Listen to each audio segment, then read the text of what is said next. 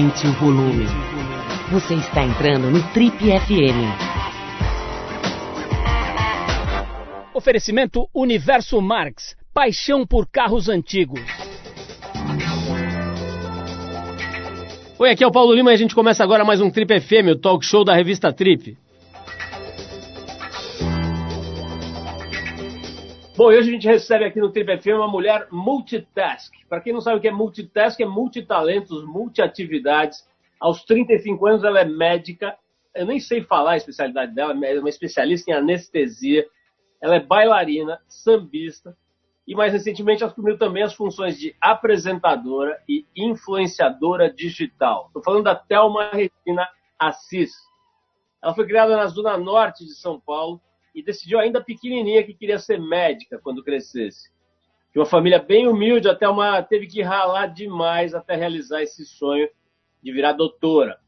Com muita dedicação, com muita ralação, ela conquistou as bolsas de estudos e a grana necessária para conseguir o almejado diploma. Estamos falando de bastante dificuldade, né, para comprar livro, para comprar instrumentos, né, de, de para as aulas e tudo mais. Mas mesmo realizada como médica anestesista, essa especialidade que eu não soube falar antes, e trabalhando em quatro hospitais, ela decidiu fazer uma mudança bem radical na vida dela no ano passado. Ela postou bem alto, se candidatando para a vigésima edição do famoso reality show Big Brother Brasil. Uma edição que foi marcada por colocar em pauta debates sobre machismo e racismo. A Thelma, mais conhecida como Thelminha, ganhou espaço pelo seu posicionamento pela determinação e por bastante inteligência né, na lida, o chamado soft skill, né, a habilidade de lidar com gente.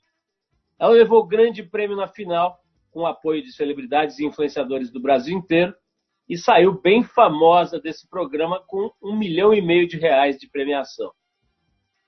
Desde essa vitória, ela estampou capas de revistas, campanhas publicitárias, se tornou embaixadora de uma marca de beleza e ganhou também um quadro no programa É de Casa, da mesma TV Globo que produz o Big Brother Brasil aqui no Brasil. Thelminha, seja bem-vinda, é um prazer te conhecer. Eu assisti o programa, né? Eu não era daquele cara que fica lá todo dia, depois assiste no Multishow e aí faz assinatura, mas eu vi bastante. Eu, eu consegui entender um pouco a maluquice aí, a lógica, né? Aquela dinâmica do programa torcida vendo a final, né? Acho que era você e a, a Manu e a, e a Rafa, não é isso? Então, assim, seja bem-vinda, vai ser muito gostoso bater papo com você, te conhecer e tentar dar um sobrevoo aí nesse, nesse teu mundo, como você mesmo me falou antes de começar a gravação, deu um twist carpado de 360 graus nos últimos tempos. Né? Então, seja bem-vinda, muito obrigado pelo seu tempo e maior prazer aqui. Boa noite, boa noite, Paulo, boa noite a todos os ouvintes. Eu agradeço muito o convite. Todas as vezes que eu ouço uma retrospectiva da minha vida, dessa forma como você falou, eu acabo me emocionando, parece que passa um filme na cabeça. Então, realmente vai ser um prazer trocar e bater um papo com você e com seus ouvintes. Ô, Thelma, tem muita coisa para a gente falar aqui, mas eu, eu não sei, eu fiquei com essa história do anestesista, né? É uma especialidade muito louca, né? Porque você lida com a dor, né, cara? E nesse momento, a dor está muito presente, né? Não necessariamente a dor física, né? Dor física também, tem muita gente sofrendo aí com a Covid, com sintomas e com, enfim, com todo o impacto que esse vírus tem sobre o organismo das pessoas. Mas tem uma dor psicológica muito forte, assim, né? As pessoas estão muito tem essa expressão assim, carga mental, né? Muita coisa para pensar, para decidir, muita decisão nova. E você tem esse, esse dado, né? Você ficou, você perdeu seu pai durante a, o período prévio do, do, Big Brother, né? Um pouco antes da entrada do Big Brother. Aí ficou naquela loucura, naquele pandemônio coletivo que é o Big Brother. Depois saiu para conhecer a quarentena, né? Então, assim, uhum. você tinha tudo para estar tá completamente louca nesse momento. Você teria licença da sociedade para enlouquecer. Me conta um pouco, uma pessoa especializada em dor, como é que está sendo lidar com essa zona toda que está o mundo, né? E na tua vida, quer dizer, pô, eu, olha o que eu citei, né? Perder um pai já é uma situação de dor profunda para qualquer pessoa em qualquer momento. Aí você uhum. tem que uhum. passar por isso e entrar no Big Brother, viver aquela loucura toda, né? Conflitos e, e enfim, é, é, afetos e tudo misturado. Depois sair para encarar a pandemia sendo médica. Pô, me fala aí, como é que tá a tua cabeça? É, Paulo, manter a estabilidade emocional diante de algumas situações né, que a vida nos coloca realmente não é uma tarefa fácil. Você falou do meu pai e o meu pai, eu costumo dizer que ele foi meu primeiro paciente. Ele lutou nove anos contra um câncer, contra um linfoma, e ele fez o diagnóstico desse linfoma. Eu estava no quinto ano da minha faculdade, bem no período da medicina em que a gente tem que ter é, dedicação exclusiva, a gente fica totalmente imerso no curso no quinto e no sexto ano, que são os dois últimos anos, né, o internato. E bem nesse momento ele adoeceu, como muitas pessoas sabem, eu era bolsista, né? Eu tinha uma bolsa e eu tinha que zelar muito por essa bolsa, não podia faltar, não podia perder. E aí, para mim, realmente foi um momento muito difícil. E eu já fui é, aprendendo, né, a, a lidar com esses obstáculos que a vida coloca na vida de todo mundo, que é ter um pai doente e estar tá ali é, cursando uma faculdade de medicina, eu sabia o prognóstico do meu pai, né? Existe uma palavra na medicina chamada prognóstico, que é o tempo que a gente estima que é a expectativa de vida de uma pessoa diante de uma determinada doença. E eu sentei para estudar e eu sabia que o meu pai teria 10 anos de vida ao máximo. E o que eu fiz foi proporcionar ao máximo uma qualidade de vida para ele durante esses nove anos, não foi fácil, eu perdi as contas de quantas vezes eu passei a noite com ele no hospital e fui trabalhar no dia seguinte. Foram muitos anos de plantão, foi uma dedicação muito grande a ele. Eu sou filha única, então eu meio que carregava a família ali nas costas.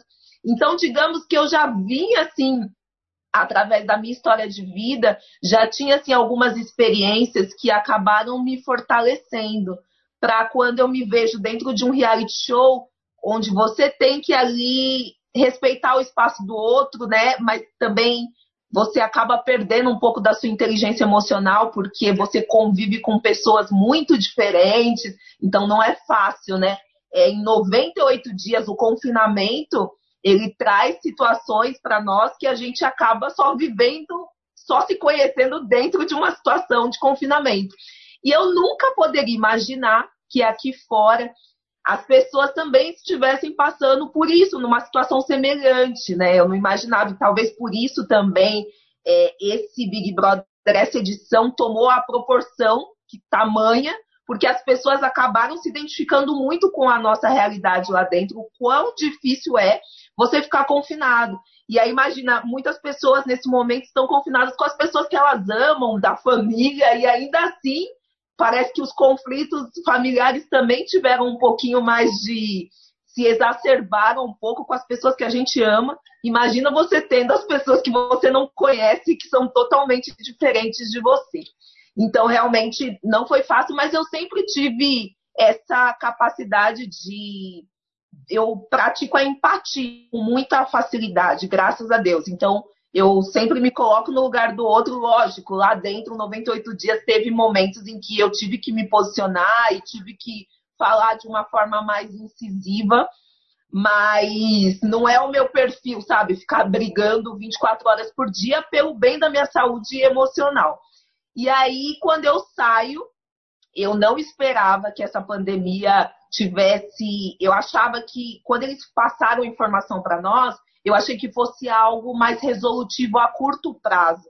Eu não, não imaginava que tivesse assim, não fosse uma coisa que ainda a gente não tivesse uma data para acabar. E aí eu me vejo ah, no aeroporto, caiu minha ficha, que todo mundo já estava adaptado a usar máscara, a, na fila de embarque, a manter um distanciamento. E aquilo para mim parecia cena de filme, parecia que eu estava entrando num, num, outro mundo, assim. Eu até questionei meu marido se eu poderia tomar água, levantar a máscara para tomar água. Ele falou, mas se você não levantar a máscara, você não vai conseguir beber. E eu falei, mas é porque eu não sei como agir, eu tenho que me afastar das pessoas para poder beber a água. Então foi assim uma experiência muito impactante. Até hoje eu tento conversar com eles para falar que dia vocês tiveram a consciência de que vocês não deveriam sair de casa para poder se proteger. E eles tentam me contar, mas eu acho que nunca eles contando eu vou conseguir sentir o que foi aqui fora e para nós também o que foi lá dentro, saber que estávamos confinados e, e, tendo uma pandemia aqui fora a gente não sabia a proporção. Enfim, foi uma experiência assim que vai ser assim, foi inesquecível que eu vou poder compartilhar com os meus filhos, com os meus netos e que só ajudou a somar ainda mais, mais uma experiência para eu me tornar uma pessoa mais forte e com capacidade de me regenerar. Assim. Então, vai aí para o meu arsenal na minha história de vida. Você mencionou um personagem desse filme aí que ninguém pergunta nada, ninguém vê, que é o seu marido, né? Ele é um cara bastante reservado, né? Porque ninguém vê, às vezes de vez em quando.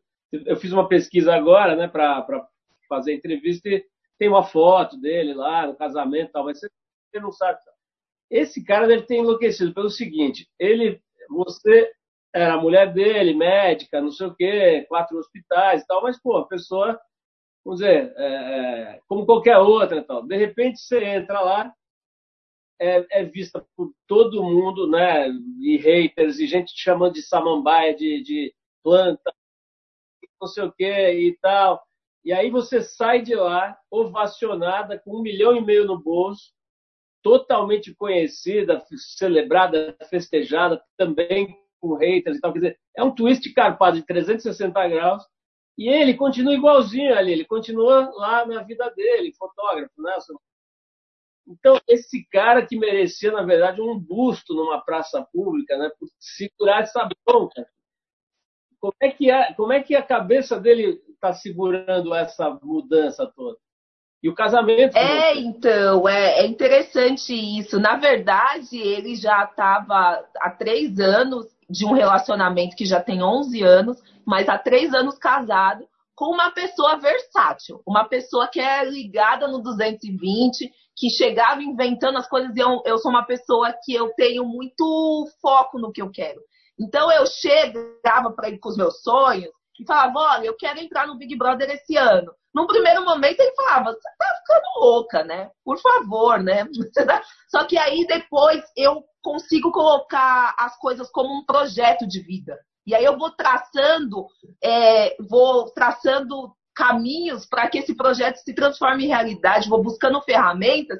E é interessante que aí, de um dia para o outro, ele abraça o meu sonho de uma forma, e aí ele serve como um grande parceiro, um grande aliado na conquista desses sonhos. E com o Big Brother foi assim também. É, a minha família, não só ele, a minha mãe, também sofreu muito, porque não é fácil você ter uma pessoa que você ama e que você conhece a índole, que você conhece o caráter, tá exposta, mas a gente sabia disso, eu sabia disso quando eu estive disposta a me expor durante três meses, mas só sentindo na pele mesmo o que você falou, as pessoas ofendendo, é, citando coisas que não eram reais, e a pessoa parece que está ali, né, nadando contra a maré, tentando falar, não, isso não é verdade, a minha mulher, a minha esposa não é, não é assim. Mas então foi assim um, um, período difícil, mas ele conseguiu sobreviver muito bem sem a esposa durante os três anos. Quando eu saí, eu encontrei um marido mais maduro, bem posicionado. Quando eu entrei, ele disse que no começo ele queria atirar para tudo quanto é lado, dava reportagem, queria falar, e depois ele foi se conscientizando de que ele teria também que ter uma empatia com as pessoas que estavam dentro do jogo, e ele foi amadurecendo junto comigo também. E hoje a gente é parceiro de, de projeto, a gente trabalha junto como fotógrafo, ele é um grande aliado, assim, ele me trabalha bastante comigo essa questão com câmera, com mídia, e aí estamos aí dando certo, assim, uma dupla que tem dado certo, graças a Deus. Ô, Thelma, mas eu quero saber o seguinte: todo casal agora tá, tá difícil, né? Porque fica lá é, o dia inteiro junto. Ó. A gente, inclusive, é, a gente publicou na, no, no, nosso site da TPM, nas redes sociais, uma novelinha escrita pela Mili Lacombe sobre um casal durante a pandemia. Tal. E, pô, é, é, assim, é muito inspirado na realidade, né? A, o relacionamento ficou é, complexo, né? Muito próximo, muito intenso e tal. Teve dias aí que ele queria te mandar de volta para o Big Brother, por exemplo, depois que passou o reencontro, a fase romântica. do reencontro. Passou uns dois meses, não queria te devolver pro Boninho. devolver pro Boninho. Você sabe que uma das perguntas que o Boninho fez foi: mas será que seu marido quer se livrar de você nesses três meses? não, então, é, parece faz três meses que eu saí e parece que tem horas que parece muito pouco e tem horas que também parece que é um ano, mas enfim, a nossa rotina é muito dinâmica. Demorou um tempo para matar assim a saudade, né? Porque a gente nunca tinha ficado tanto tempo separado, mas agora trabalhando 24 horas juntos, né? 24 horas por dia trabalhando junto, tem dia que sai uns arranca-rabas aqui em casa, mas a gente tem conseguido separar o lado profissional do lado pessoal. Eu acho que isso é muito importante para que a gente consiga manter um relacionamento saudável. Então, às vezes eu falo, é a Thelma com o Denis profissional que estão se é, discordando, né? Que estão brigando. Não é o lado pessoal, porque no lado pessoal a gente costumava brigar bem pouco, assim, a gente é muito parecido, a gente pensa bastante, concorda em bastante coisa. Agora, no lado profissional, tem horas que dá uns nós aqui, a gente tem que desatar os nós aqui. Ô, Thelma, é, eu me lembro, a gente trabalha muito aí com, com, enfim, com intelectuais e tal, e talvez uma das mais é, importantes, enfim, é, destacadas é, intelectuais negras hoje no Brasil seja a Jamila Ribeiro, né? E a Jamila, num evento que a gente fez na casa TPM, eu me lembro dela falar uma coisa que surpreendeu a audiência. Ela falou assim, putz, tem dia que eu quero falar, eu tem, tem uns dias que eu queria não falar sobre racismo, sobre negritude e tal. Eu queria falar sobre cerveja, sobre o show do, da, que eu fui da, da Cássia Eller, sobre outras coisas. Né? É, eu, até agora a gente estava falando sobre coisas que não têm a ver com racismo, mas aí você olha e vê que no Big Brother, que você participou, tinha 20 pessoas e dois negros, né? Então, assim, ao mesmo tempo em que, pô, às vezes as pessoas estão meio sobrecarregadas de muito assunto denso e sério, não dá para a gente não falar sobre essas questões, né? Então, assim, como é que é a tua leitura? Foi, foi uma edição do Big Brother bem importante no sentido de questionar não só racismo, mas a própria questão do machismo, né? Aquelas, aqueles episódios lá do Prior e de outros participantes e tal, principalmente no início, né? Quer dizer, acabou sendo uma espécie de uma, uma espécie de aula coletiva, ali, um aprendizado coletivo para a audiência e tal. Mas a pergunta é a seguinte: como é que bateu para você? Não que você não tivesse acostumada, né? Você viveu várias situações de ser a única negra na faculdade, no balé, em outros lugares, mas assim, como é que é chegar nesse lugar tão importante, né? Pra, porque você queria estar tá lá, você falou que era um, um sonho e tal, e ver que tem você e o Babu de negros e 18 brancos bonitinhos, loiros, com gominhos, como é que chama? Com tanquinhos e tal. O que, que bate na cabeça assim de uma moça como você? Então, Paulo, é, eu frequentei muitos ambientes na minha vida predominantemente brancos. A faculdade de medicina, eu era a única negra da minha turma, uma turma de 100 pessoas. É, não éramos nem 10 alunos na faculdade inteira, de uma faculdade de 600 alunos aproximadamente. Durante o curso do balé, que também é um curso elitizado, eu era uma das poucas. E me tornando médica, é, graças a Deus eu consegui ter uma condição financeira para fazer algumas viagens. Cheguei num hotel bacana na África do Sul e me questionaram se no Brasil existiam muitas pessoas negras. E aí eu falei, como assim? A maioria das pessoas do Brasil são negras. E aí os funcionários do hotel falaram, nossa, mas aqui na África do Sul não vem muitos brasileiros negros. Então, infelizmente, eu é, já passei diversas vezes por essa situação. E aí, ao entrar no BBB, e fiquei procurando, né? Quem é a outra, quem é o outro personagem negro? Porque parece que a gente sempre faz parte ali de, de uma cota, né? Nós temos que ter colocar ali duas pessoas para poder representar mas não representa, porque nós somos a maioria, né, proporcionalmente falando, a nível de população. Então, não representa. E, infelizmente, isso acontece na mídia, acontece em outros setores também, né? Sempre nos lugares onde a gente vê as pessoas negras, eles estão ali no, no serviço, na prestação de serviço, subservientes. Infelizmente, nos lugares de destaque, a gente ainda não vê na mesma proporção do número da nossa população. E aí foi uma coisa muito genuína, né? O que acontece? A gente acaba sempre se aliando. sempre somando, né? Que foi o que aconteceu comigo com o Babu. Então, num primeiro momento, uma das primeiras frases que eu falei para o Babu foi: a gente sabe, né? A nossa cutis sempre nos aproxima. E é isso, porque você olha para uma pessoa e não tem como você não se aliar, porque se eu paro para conversar, e foi o que aconteceu, eu conversava muito pouco de jogo com o Babu. Eu conversava mais com o Babu de história de vida, porque a gente é inevitável, ele sendo um cara que cresceu na favela, eu sendo uma mulher negra que cresci na periferia de São Paulo, em vários momentos a nossa história se cruzava. Porque a gente vive num país racista e que tem um racismo de forma estrutural. Então, nesse momento você faz o quê? Você fala, a gente tem que honrar aqui, né? É, a gente tem que honrar, é, orgulhar as pessoas e mostrar que a gente é muito mais que isso e que a cor da minha pele não tem que limitar a minha capacidade para nada. Então, é a mesma sensação que eu tive quando eu entrei na faculdade. A gente fica sempre buscando se provar, se provar de que, sabe, a sensação que eu tenho é que eu tenho que ser duas, três vezes melhor para mostrar para a sociedade que eu existo e que eu tenho capacidade para tudo que eu desejar fazer.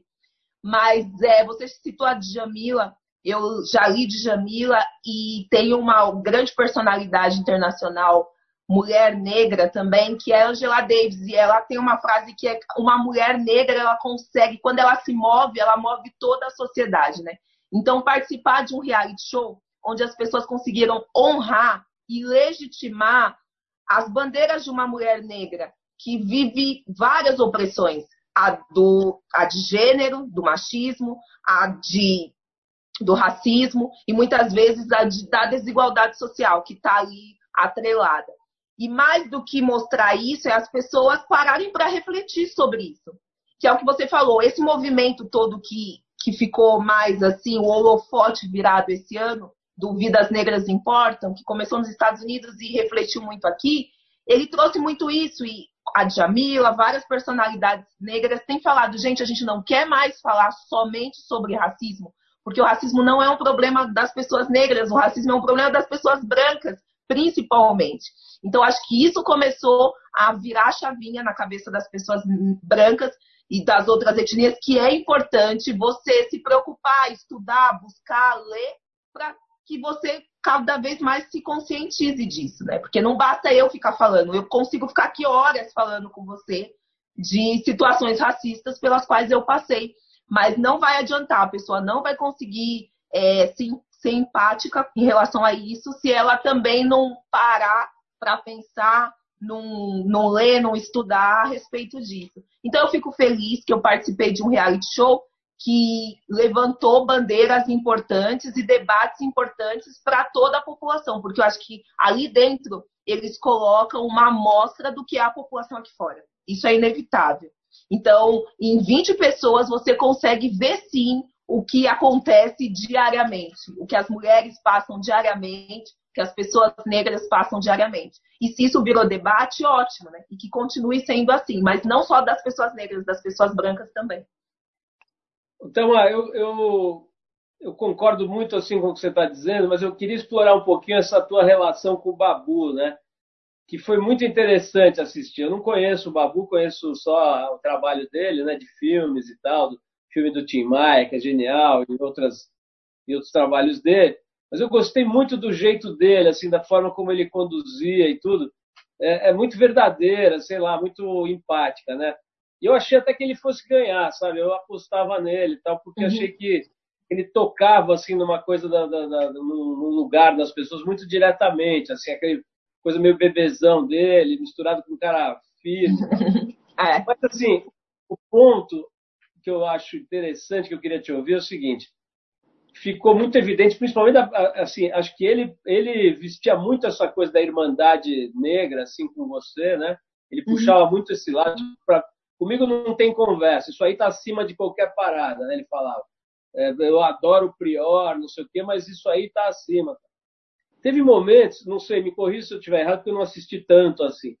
Mas teve momentos que eu senti que você ficou muito dividida entre, entre as suas irmãs lá, amigas do, que você fortalecia lá, as meninas com quem você se colou ali, né, que eram brancas, e o Babu, né? Tipo, você tinha que, o jogo é feito para confrontar, né? Ele é feito para uhum. estimular uhum. conflito, né? E teve momentos que eu fiquei com a impressão que você estava muito dividida, porque você tinha que honrar a amizade lá com as meninas, né? A parceria, sei lá, a, a brodagem ali que, ou a sistersagem que foi, que uhum. foi estabelecida. Sororidade, tempo, né? A sororidade. A sororidade, obrigado, obrigado. Eu é. inventei esse termo maluco, sistersagem, mas é a sororidade que foi formada entre vocês, especialmente acho que foi a Gisele, né? E a e a. Qual, qual que foi as duas? No começo, a eu, a Gisele e a Marcela. E depois eu me aproximei muito da Manu e da Rafa, que também pensavam muito como eu lá dentro.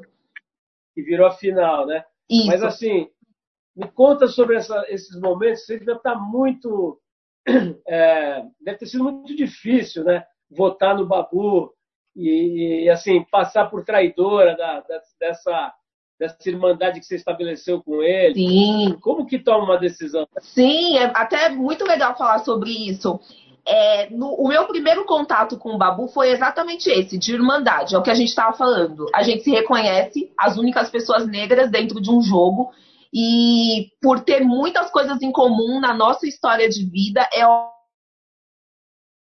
Babu, a minha relação com ele era muito de admiração. Ele me admirava como mulher negra médica por tudo que eu sou e eu também admirava ele. E é o que eu falei, a gente conversava muito mais sobre a nossa história de vida do que sobre o jogo. Só que lá dentro a gente estava dentro de um jogo e cada um escolhe a sua estratégia de jogo. E para quem acompanhou desde o começo, percebeu que o Babu escolheu um lado de, do jogo com outras pessoas, com outros aliados. E eu escolhi o outro. Na verdade, eu fiz um jogo muito arriscado, porque o Big, na minha opinião, o Big Brother é um jogo que você precisa ter aliados. E eu escolho um lado do jogo, escolho proteger uma pessoa que está do outro lado. Então, a forma como eu conduzi isso foi muito difícil, porque a qualquer momento eu poderia virar um, um alvo dentro do meu lado, que era o que a gente chamava de comunidade hippie. Tanto que a comunidade hippie, a gente conta lá na história, que quebrou por minha causa. Porque algumas pessoas não entendiam o meu relacionamento com o Babu, não entendiam admirar um cara admirável, um cara com uma história de vida que era muito parecida com a minha, e muitas pessoas não entendiam isso, tanto que me deram um monstro, me falavam mal de mim pelas costas, faziam tudo, porque eu dizia que eu era aliada a ele, que se eu ganhasse o anjo, eu daria o anjo para ele, porque ele me deu, e eu sempre falo, falei isso para Manu Gavassi, eu esqueço que as pessoas fazem de mal para mim, mas eu não esqueço que elas fazem de bem. Ele me deu um anjo lá na segunda semana. E eu falei o jogo inteiro que se eu ganhasse um anjo, independente de quem fosse os meus aliados lá dentro, eu retribuiria esse anjo para ele. Só que aí o jogo vai acontecendo e eu fui vendo que durante várias, várias vezes ele esteve ao lado de pessoas que eu não concordava com as atitudes lá dentro do jogo. E aí, né, o pessoal trabalha muito bem, o pessoal da produção, eles falaram, vamos criar um conflito. Porque naquele momento em que eu tenho que votar no Babu, teriam outras pessoas para votar, se fosse uma escolha livre. Mas eles fecharam o cerco. Ah, é? Vocês se amam, vocês se gostam? Então vamos fechar o cerco aqui. E aí, Paulo, eles fizeram uma fotografia de, do que acontece com a mulher negra na sociedade. Como é que eu faço para escolher o que, que pesa mais para mim, o machismo ou o racismo? Se são opressões que eu sofri sempre a vida inteira. Então eu, eu olho para um cara que eu me aliei por irmandade, ou eu olho para uma menina que sempre me defendeu dentro do jogo e que sempre que sempre me respeitou dentro do jogo e que sempre pensou como eu. E foi isso que eu pensei, foi isso que pesou mais. Quem foi a pessoa aqui dentro que sempre pensou como eu, eu que eu não encontrei um vídeo dela falando mal de mim aqui fora e que e que sabe sempre honrou com o que ela falava na minha frente e por pelas costas, né? Porque o Big Brother é um jogo que você nós que estamos lá, a gente só tem duas câmeras, né, que são os nossos olhos. Vocês aqui fora têm 200. Então quem foi essa pessoa que sempre pensou como eu no jogo? Foi a Rafa. O Babu, a gente pensava diferente dentro do jogo. Tanto que o Pyong, que é um cara que eu sempre fui aliada lá dentro, não era aliado do Babu. Então, nesse momento, a gente tem que escolher. O Prior sempre foi aliado do Babu e nunca foi meu aliado. Então eu tive que escolher, fiz a escolha e faz parte do jogo. Aqui fora, eu nunca escolheria entre o Babu e a Rafa. Eu sou amiga dos dois, graças a Deus. Mas lá dentro do jogo eu escolhi e aí fui massacrada por alguns aqui fora, né? Mas é isso, né? A mulher negra sempre acaba levando é, várias críticas, por isso não tem como escolher, gente. Tipo, entre machismo e entre racismo, o que, que dói mais em mim? Dói os dois. E isso aconteceu lá dentro. Então, eu não me arrependo de nada que eu fiz, não. Estou muito feliz. Então, o, agora eu vou assumir o departamento Tiete, assim, não é bem Tiete, mas assim, gente que fica assistindo televisão e quer saber, porque é uma curiosidade natural, assim, que é o depois, né? Como o depois é, está sendo na pandemia, eu não sei como é que é, mas assim, tem várias, tem várias situações de ex-BBB, né? Tem ex-BBB que vira ator famoso, tipo a Grazi Massafera, tem ex-BBB tipo Jean Willis, tem de tudo. Tem, tem outros que correm de volta para o anonimato, né? desesperadamente para o anonimato, não querem mais saber de nada, não querem ser vistos em lugar nenhum. É, você teve uma, uma tá tendo, né, uma trajetória bastante visível, legal e tal.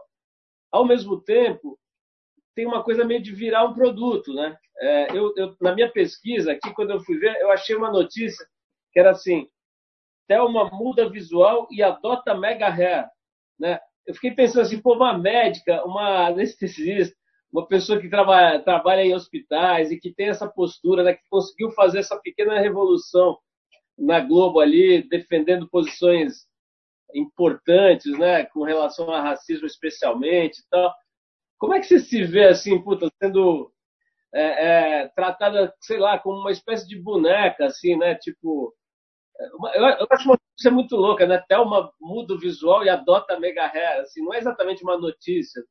Enfim, te me mexe um pouco com você é, é, também ter esse lado, né? De virar uma espécie de produto que a mídia pode explorar como quiser e pode expor.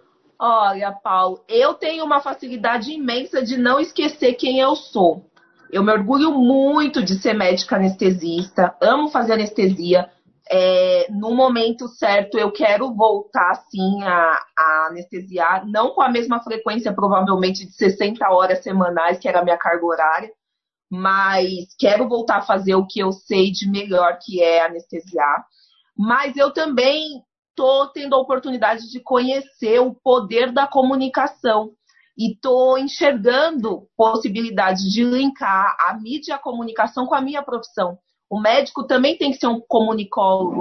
O médico também tem outras formas de estabelecer uma relação médico-paciente, de orientar as pessoas, né? Vi de Drauzio Varela, que faz isso muito bem há anos. Então, eu tenho gostado muito dessa relação com a mídia. Lógico, não dessa forma que você falou. Tem todo o lado de exposição, né? De transformar a gente que isso eu acho que acaba sendo uma consequência que a gente tem que acabar tendo jogo de cintura para lidar assim no dia a dia. Mas esse papel de transformar, é, de unir a minha profissão com a mídia, eu gosto e estou trabalhando bastante com isso. Tem sido bem legal. Então, e sobre os parceiros lá, né? Essa é outra curiosidade também que todo mundo fica, né? E, só que agora, eu até ia perguntar isso, depois acabei mudando a pergunta no meio, mas assim, a pergunta original era a seguinte: é, depois que acaba, todo mundo fala lá dentro, seremos amigos para sempre, nunca mais, essa união será para sempre, e não sei o quê. Depois acho que ninguém mais se encontra, mas é, especialmente no momento de pandemia, você continua falando, você faz umas, você bate um papo com a Manu, com a Rafa, ou não, ou não dá tempo, ninguém mais consegue e a coisa vai diluir. Olha, eu até falo que eu duvidava de amizade de reality show. Eu falava, isso não existe, esse povo fica aí se abraçando, falando que é amigo, mas tem um milhão e meio valendo. Mas lá dentro a gente vive um turbilhão de emoções tão grande, é tudo tão intenso. Quando a gente está feliz, a gente está muito feliz. Quando a gente está triste, a gente está muito triste. E não tem como não estabelecer relações de amizade. Eu acho que também não tem como é, ser amigo das, de todo mundo que passou por lá, porque, como eu disse, são pessoas muito diferentes, né? Mas as amizades que eu fiz lá, principalmente os últimos 10 dias, são muito intensos. Muito intensos, assim. Parece que o tempo não passa e as emoções ficam à flor da pele. Então, as pessoas com quem eu me, me conectei lá dentro, é, eu falo muito, falo muito parceiraça com o Babu aqui fora, tudo que ele me chama de projeto, a gente gravou uma matéria para um projeto legal dele, é, a gente sempre troca figurinha. A Manu e a Rafa, a gente se fala quase que semanalmente, assim. A gente criou um laço bem forte, assim. E é muito legal saber que aqui fora as pessoas não mudaram, assim, a gente não conseguiu se encontrar pessoalmente, mas por WhatsApp, por vídeo, a gente sempre se fala. E algumas das outras meninas também, a Gisele, a Gabi, a Marcela, já conversei. Então tem bastante gente que aqui fora a gente continua se falando, sim. E assim, todo mundo trabalhando muito, né? Cada um tocando aí seus projetos de vida, então o tempo na correria também não dá, mas na medida do possível a gente se fala assim. Ô, ô Thelma, é, você falou aí de uma de, de, de, coisas de força e tal. Eu fiquei pensando assim na força do dinheiro, né? Uma, uma energia fortíssima e tal. E você, eu li aqui a tua biografia, já tinha visto você a dificuldade financeira séria, né, que você tinha aí quando criança e depois mesmo como estudante, né, é, ralação, dificuldade para comprar livro, etc. E tal. É, como é que está sendo agora, né? Você ganhou prêmio, fez contratos bacanas e tal. É, que, que, qual que é a tua leitura assim da importância do dinheiro na vida da gente? Ah, eu aprendi a valorizar muito o dinheiro. Eu já tinha essa relação com o dinheiro porque, como você falou, eu tinha uma família que trabalhava para pagar as contas básicas, água, luz, mercado. E era essa a vida. É, viagem não tinha, é, roupa não tinha, era tipo tudo certinho, assim, contadinho, encaixadinho. Tanto que para uma coisa que é fundamental, que é o estudo, muitas vezes faltou, né? Então, eu estudei em escola pública, na faculdade tive que ter a bolsa de estudo, então era uma família que tinha o básico. Quando eu é, viro médica, eu já aprendi a dar um valor muito grande para o dinheiro, né? Só que eu era, eu sou, na verdade, eu sou de uma geração que começou a ser pioneira na universidade. Então, os meus primos também tiveram acesso à universidade. Eu tenho primos que têm curso superior e que conseguiram é, melhorar a condição de vida. E eu, a única médica. Só que aí eu tinha pai, mãe, que se transformaram em filhos, tinha muita gente para ajudar. Então, como médica, eu ainda não tinha conseguido conquistar uma grana satisfatória para sair fazendo coisas absurdas, assim, do ponto de vista financeiro. E aí, depois de ganhar o prêmio, o pé ficou cada vez mais no chão. Eu valorizo muito o dinheiro.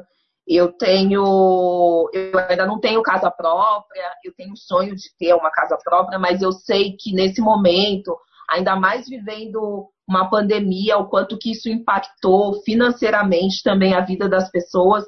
Eu sou, eu tenho consciência de que o melhor a fazer foi investir esse dinheiro investir e tudo que eu tenho trabalhado, trabalhado muito, graças a Deus, eu tenho poupado e valorizado muito, assim, para poder lá na frente colher os frutos, assim. Então eu sou bem pé no chão em relação a dinheiro.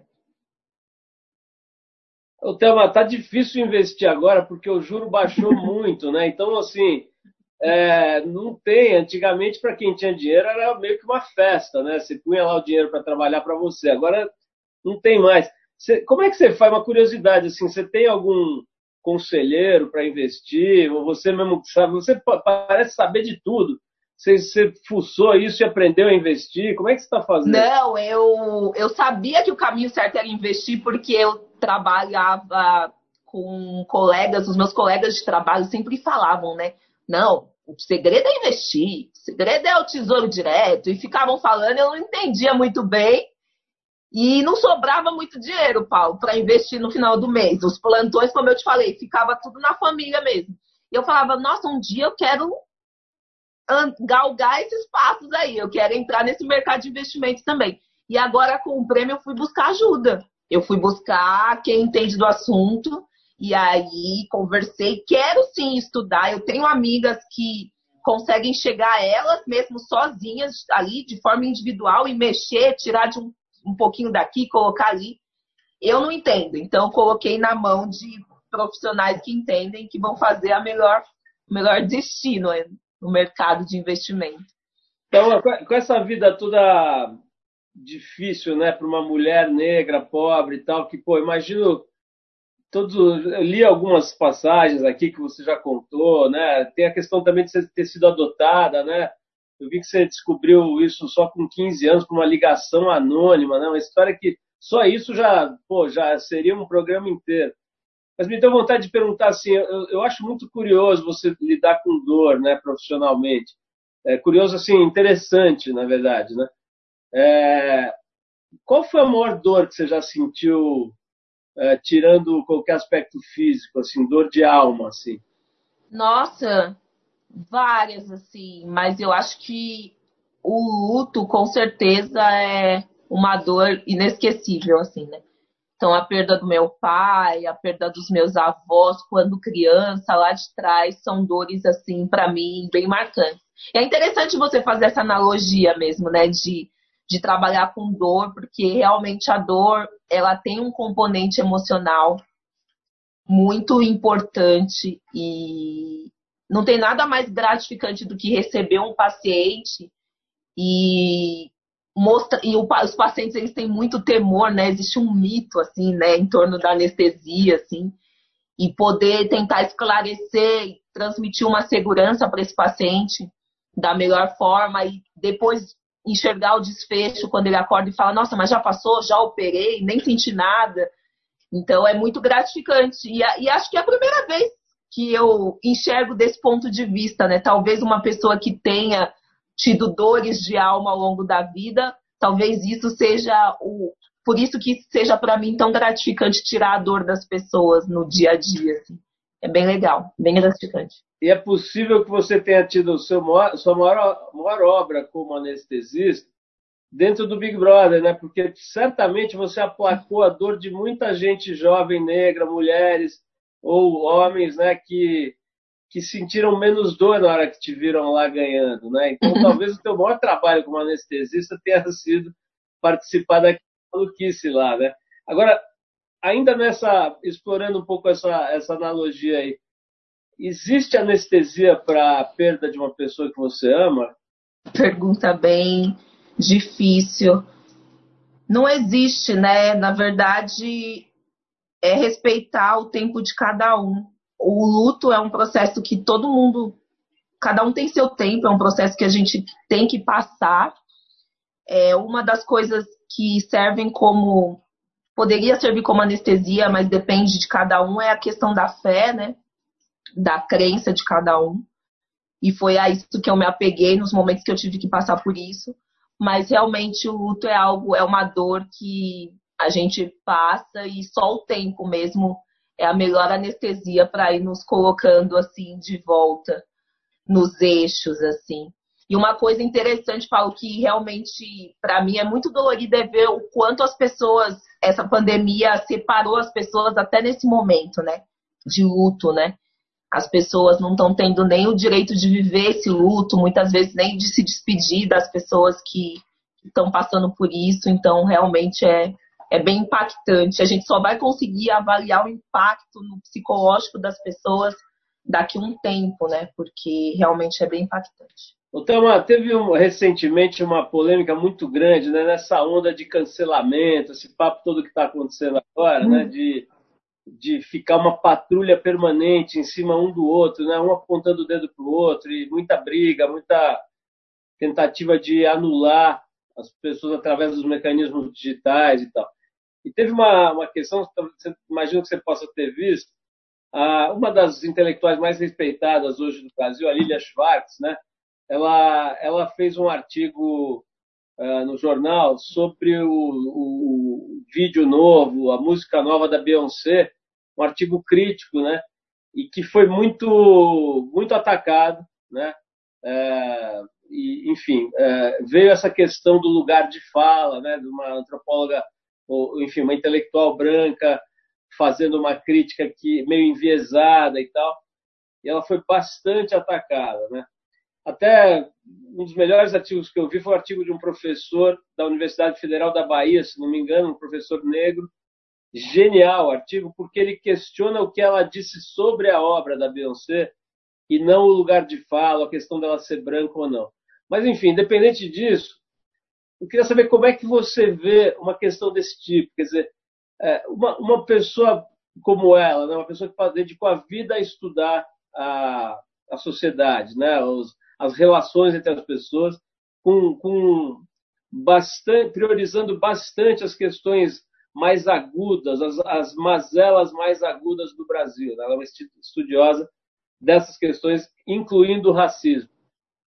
Ela pode falar sobre, sobre uma artista negra, ela pode falar sobre racismo, ela pode falar sobre, sobre o, o drama que uma pessoa negra vive num país racista ou não pode, na sua opinião? Olha, eu passei nove anos da minha vida estudando medicina, então eu vou ter propriedade todas as vezes que eu puder falar sobre que eu tiver que falar sobre medicina. Então, se ela passou vários anos da vida dela estudando antropologia é, sobre isso, ela vai poder falar sobre isso, mas o que a gente fala de lugar de fala são as experiências que a pessoa viveu.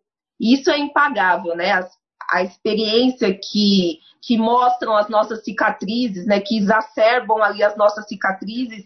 Isso só quem viveu mesmo é que pode falar. Então, acho que todos os profissionais que brilhantemente se dedicam aí a estudar e de alguma forma colaborar para vencer esse racismo estrutural, eles precisam ter só a questão da sensibilidade, né, na hora de abordar esses assuntos que podem ser aí mais sensíveis. A Beyoncé é uma baita imagem representativa.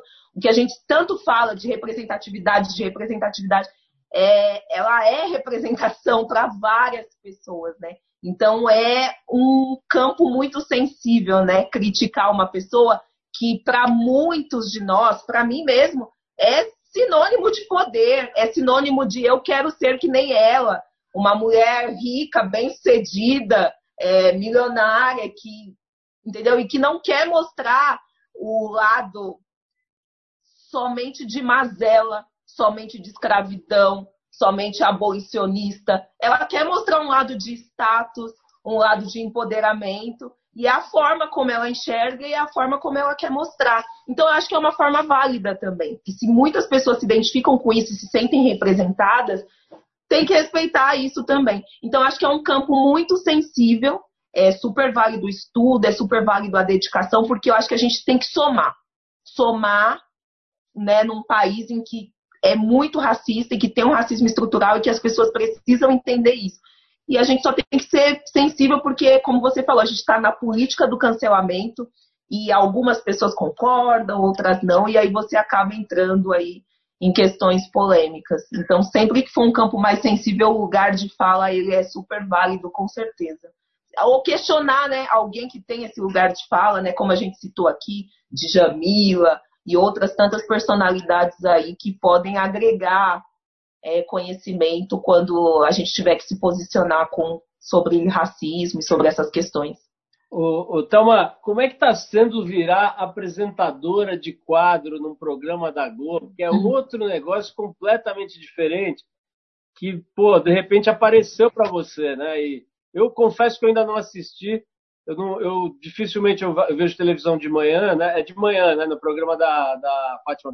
É bem de manhãzinha, bem cedinho, é. 10 para as 7 da manhã começa.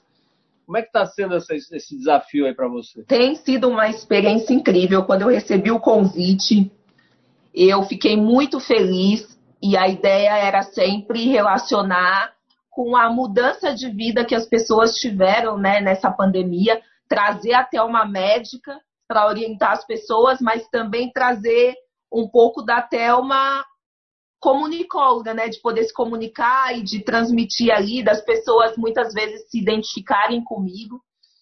E tem sido maravilhoso, a gente, a, a gente apanhou no começo, como você falou, a gente teve que se adaptar, eles mandam a câmera para o meu apartamento, e aí meu marido que já trabalha com isso ajuda muito, posiciona, foca, e aí grava tudo, manda o material, edita. Agora, com a flexibilização da quarentena, a gente está começando a fazer algumas coisas externas, mas sempre assim, o, me, o, menos tempo possível na rua, mais tempo em casa ainda, né? Respeitando isso. E tem sido muito bom. Cada vez mais tem surgido novas pautas e a gente está trabalhando bastante. Tem sido muito gratificante. Assim, é muito legal, que eu te falei, o poder da comunicação, sabe? A gente teve uma matéria em que a gente entrevistou pessoas em situação de rua, que eu me questionei, eu levantei, eu levei essa pauta. Como é que essas pessoas estariam na pandemia, porque eu fiz uma campanha para a prefeitura de São Paulo falando fiquem em casa. E aí depois eu parei para me perguntar: e as pessoas que não têm casa, como é que elas estão fazendo? E levei isso para eles, isso virou pauta. E dessa, dessa matéria, uma, um familiar em Juiz de Fora reconheceu a pessoa que estava em situação de rua há mais de 20 anos.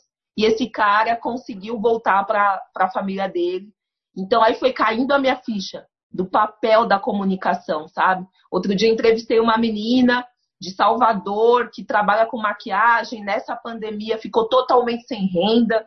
E o tanto que essa menina se identificava comigo, mais uma vez falando da importância da representatividade, que a gente estava falando da Beyoncé, da mesma forma que a Beyoncé é para mim, eu sou para essa menina de Salvador, e o quanto que ela se emocionou ao falar comigo, e o quanto que a minha história tem a ver com a história dela também. Então, somando tudo isso dentro de uma ferramenta chamada comunicação, para mim tem sido assim sensacional. Eu estou amando fazer. Então, você, citou a Beyoncé aí de novo, eh, me deu a chance de falar o nome desse professor da universidade, uhum. da, da Faculdade de Comunicação da UFBA, Universidade Federal da Bahia. Ele Na chama Bahia. Wilson Gomes. Eu achei esse cara muito fera acho que vale a pena quem se interessar pelo assunto dar uma lida. Né? É só dar um Google aí no Wilson Gomes. O assunto, é, o, o, título do, do, do, artigo é o cancelamento da antropóloga branca e a pauta identitária. Muito legal a cabeça desse Wilson Gomes. Até pô, vou ver se eu consigo entrevistar ele aí, porque acho que é uma pessoa de uma visão muito bacana assim do, e, e tem bastante guarda uma relação aí com o que você falou é, a, o pensamento dele. Né? E acho que é importante, é muito importante a gente encontrar cabeças que conseguem se distanciar um pouco da tensão, né, do ringue, do UFC, Sim. Né, do UFC que o mundo está se tornando, o mundo está se tornando um, um, octógono, né? E as pessoas entram uhum. para se matar e tem gente que consegue erguer a lente e ver as coisas mais de cima e tal. Mas, é, olha, o, a gente está já estourando o tempo, eu quero, eu quero saber de você um pouco. É, como é que você se vê daqui a um tempo? Assim, é, aliás, antes disso, né, você, além de ser médica, você fez uma campanha, né? Logo depois você saiu do, do lá do, do, do Big Brother, Big né, campanha para orientar um pouco as pessoas sobre sobre medidas de, de, de, sanitárias, né, com relação à Covid, não foi isso? É, foi. O que, que você está achando, então, assim, a pergunta que todo mundo está se fazendo diariamente, assim, tem algum horizonte de solução para essa pandemia? Assim, olhando os números, não parece estar tá muito animador, né? Ontem a gente passou de 110 mil mortos no Brasil, né? É, e outros países também vivendo uh, quadros muito difíceis, né? Inclusive Estados Unidos e tal. O que, que você acha, então? Esse, esse troço vai ficar mais um ano, dois, ou vem vacina. Você consegue falar alguma coisa sobre isso, não? Olha, em relação a prazo, não tem como dizer. Eu sou muito otimista em relação às pesquisas científicas. Eu, o contato que eu tive com ciência durante é, nove anos estudando e mais quatro anos atuando, eu sou muito otimista em relação à ciência. Então, eu tenho esperança de que sim, a gente consiga a vacina, mas eu acho que o legado que fica é a questão da educação, da conscientização. Isso é muito importante, né? A gente tem exemplo dos países de primeiro mundo, o quanto eles conseguiram, né, é, ter um controle dessa situação, né?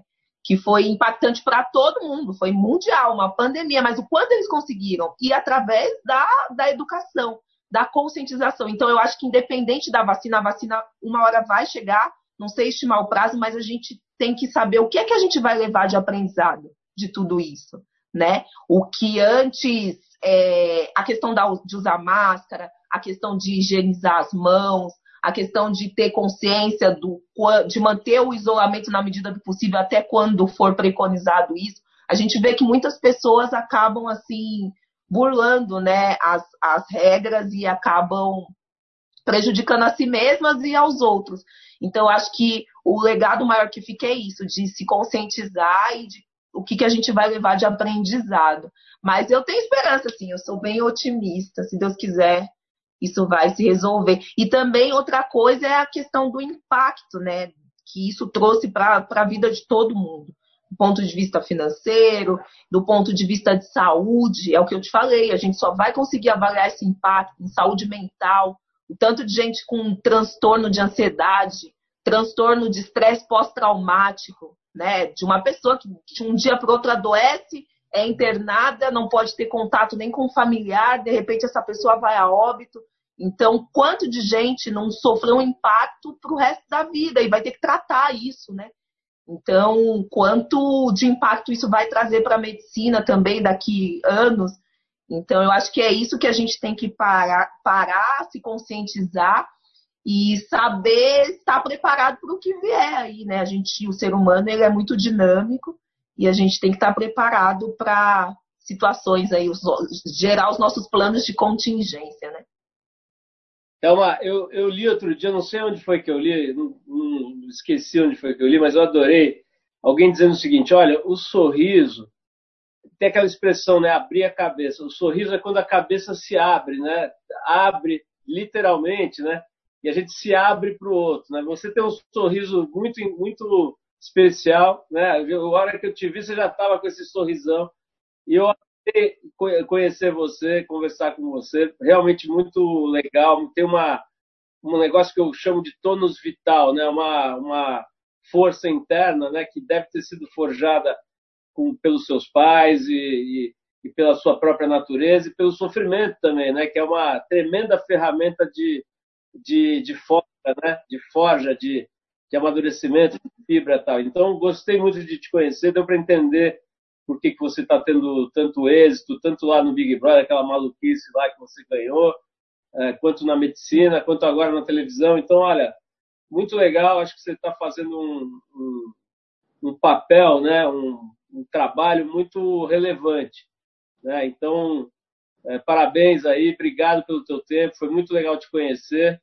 Espero que a gente possa se encontrar mais vezes, seja fazendo entrevista, seja por aí.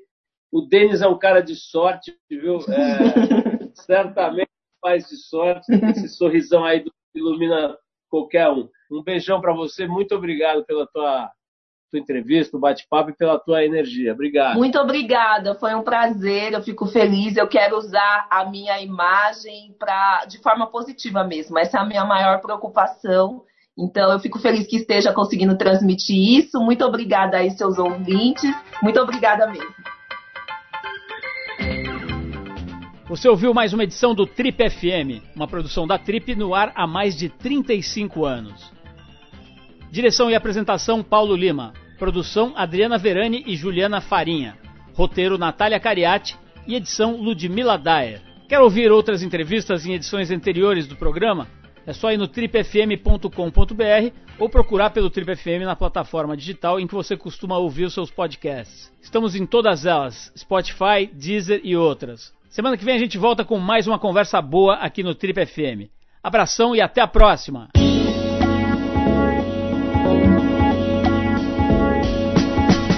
Você ouviu Trip FM.